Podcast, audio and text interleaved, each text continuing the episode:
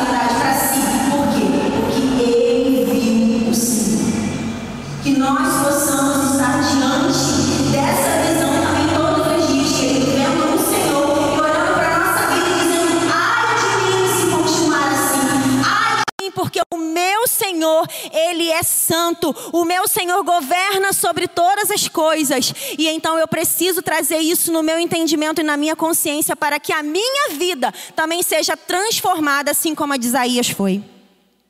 E então ele começa, no capítulo 2 e 5, ele começa a mostrar o que ele viu.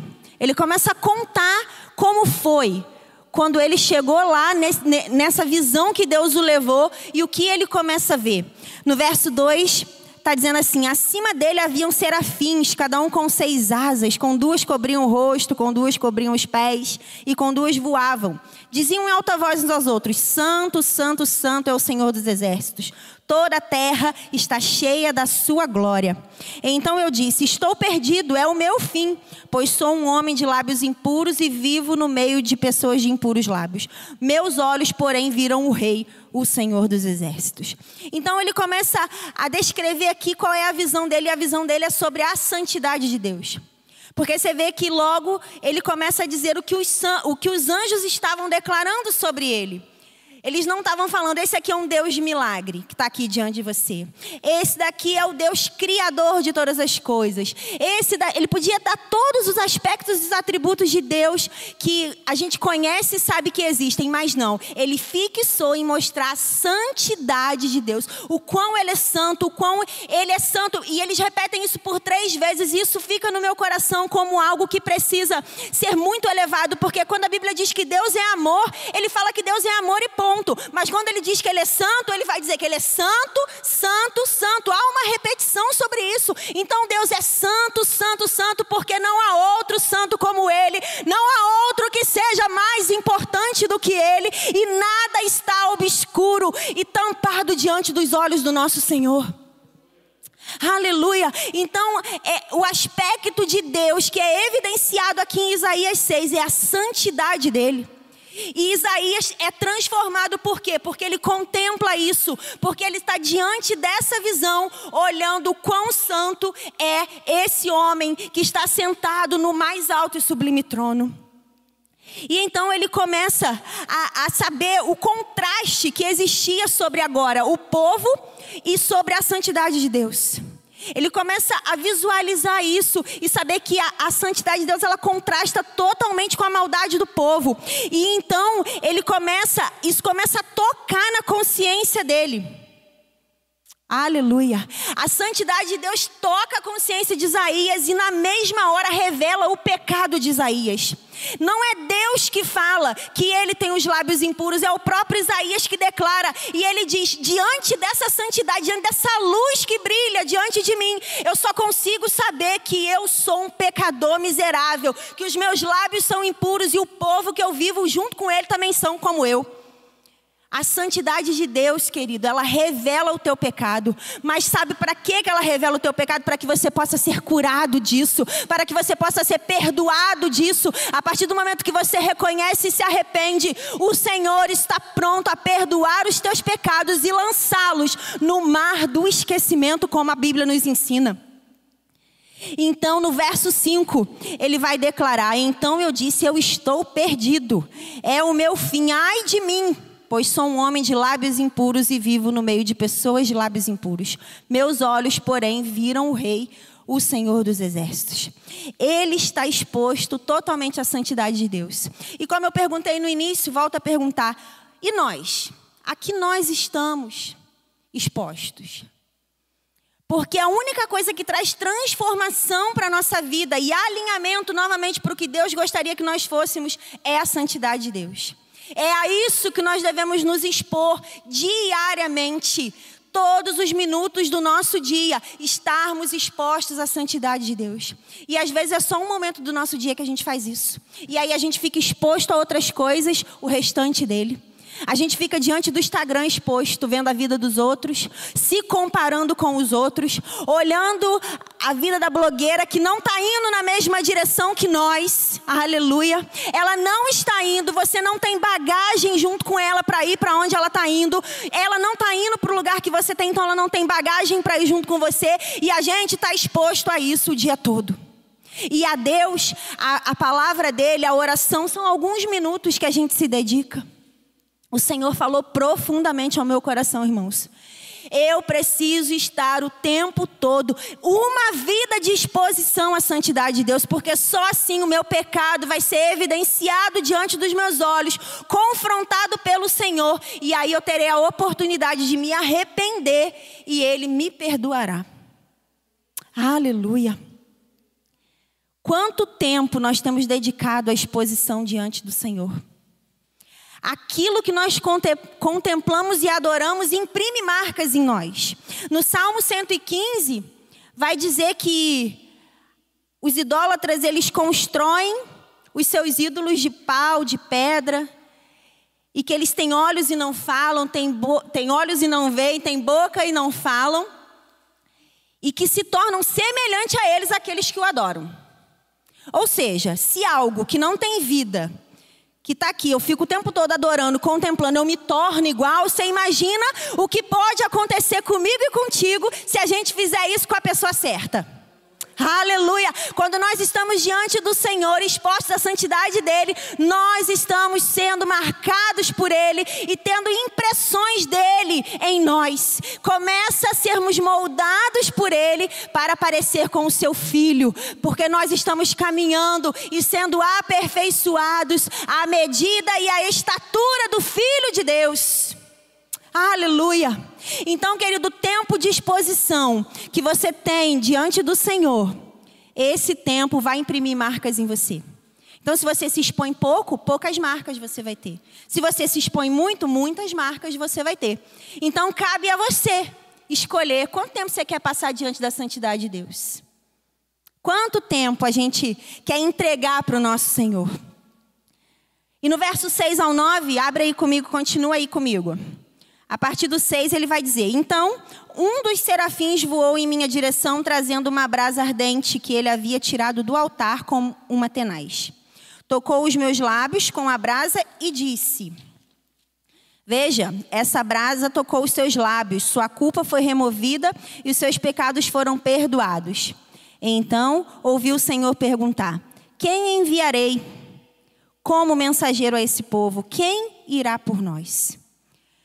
Contemplar o Senhor resulta em uma experiência de transformação e uma experiência de preparação. Guarda isso no seu coração. Quando nós contemplamos o Senhor, nós temos duas experiências primárias. Uma é de transformação, porque como a gente era, a gente não vai ser mais.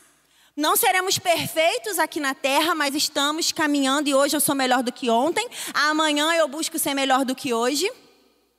Então a primeira, a primeira, o primeiro resultado da experiência com o Senhor é uma transformação e a segunda experiência com o Senhor é de preparação.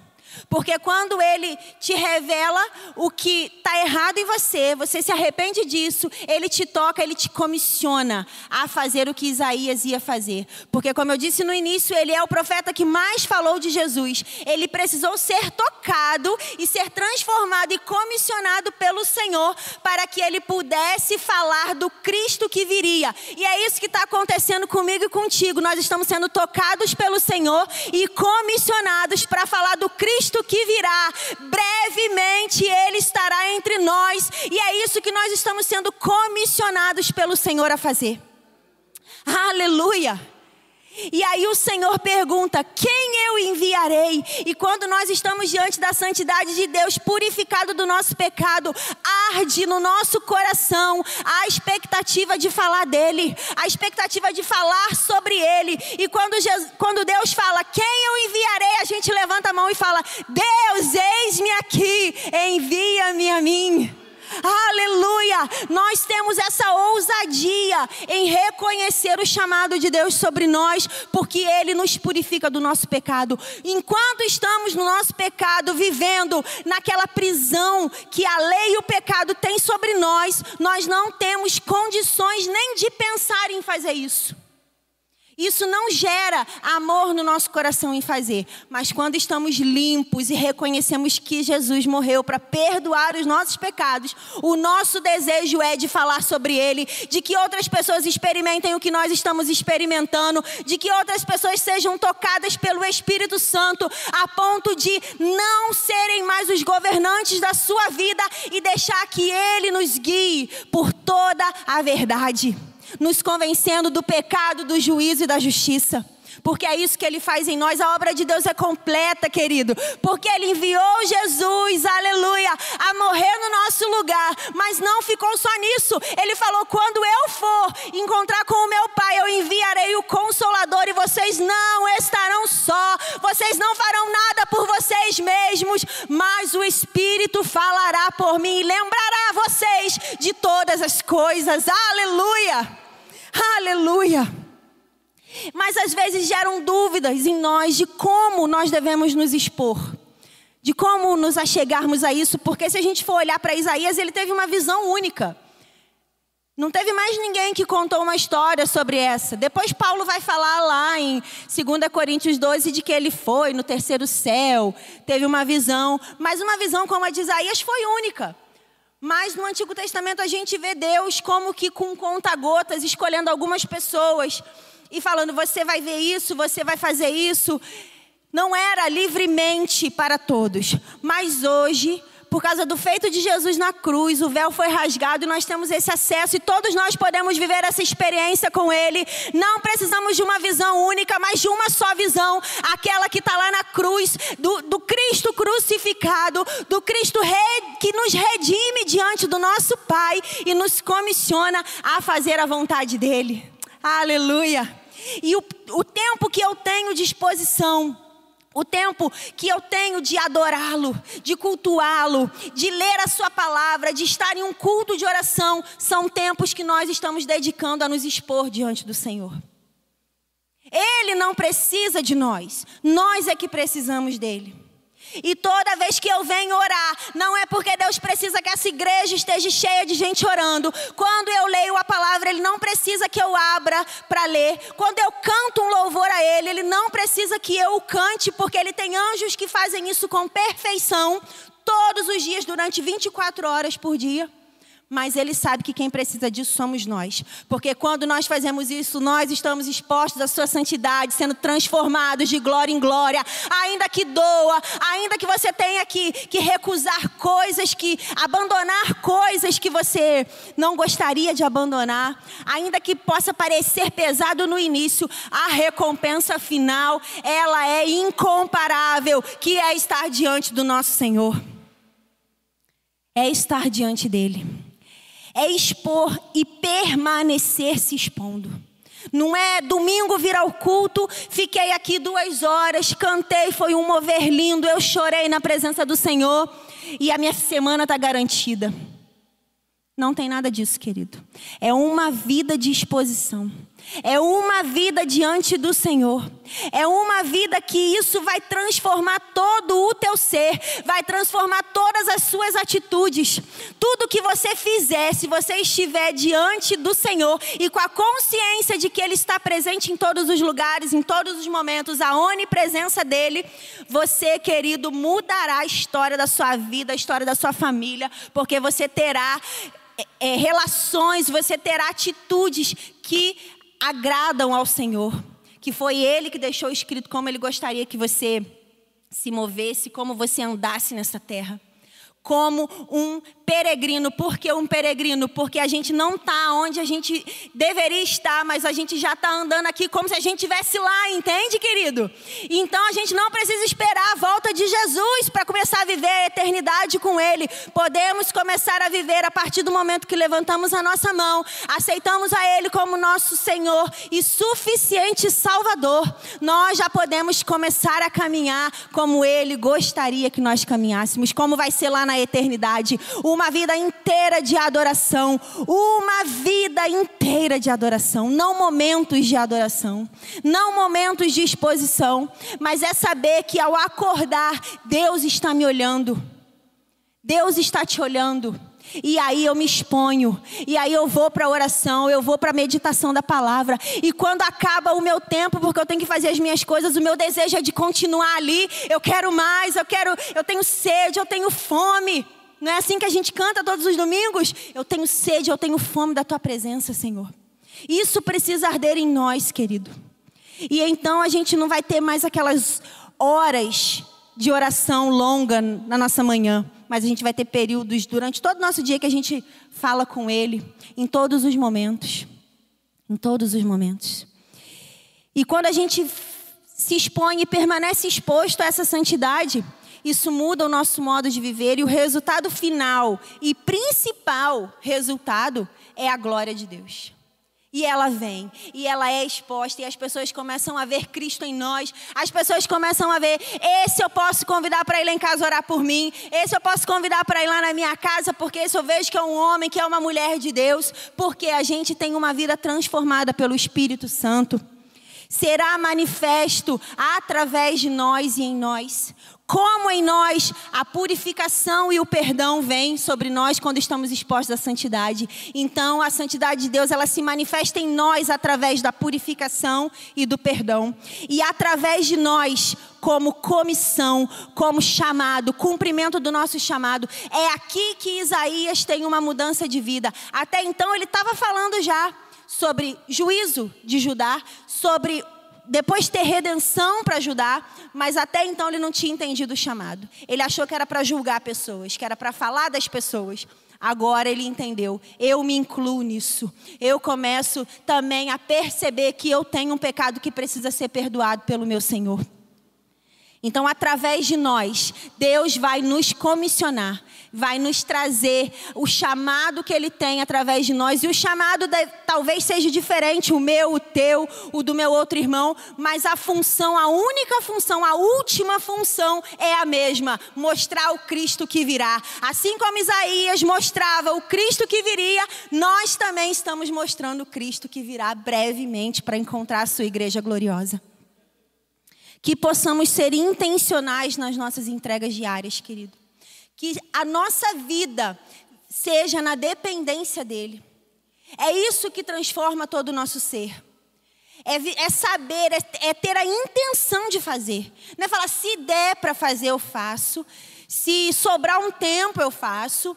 Se hoje meu filho não acordar de madrugada, igual eu tenho um filho pequeno que ainda acorda de madrugada, eu podia falar assim: ah, hoje meu filho acordou de madrugada, eu vou dormir até mais tarde um pouquinho. Teve vezes que eu fiz, tem vezes que eu faço.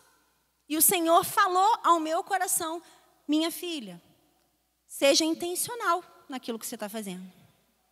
Seja intencional. Aleluia. Isaías teve uma visão única, mas nós sabemos o que nós estamos fazendo.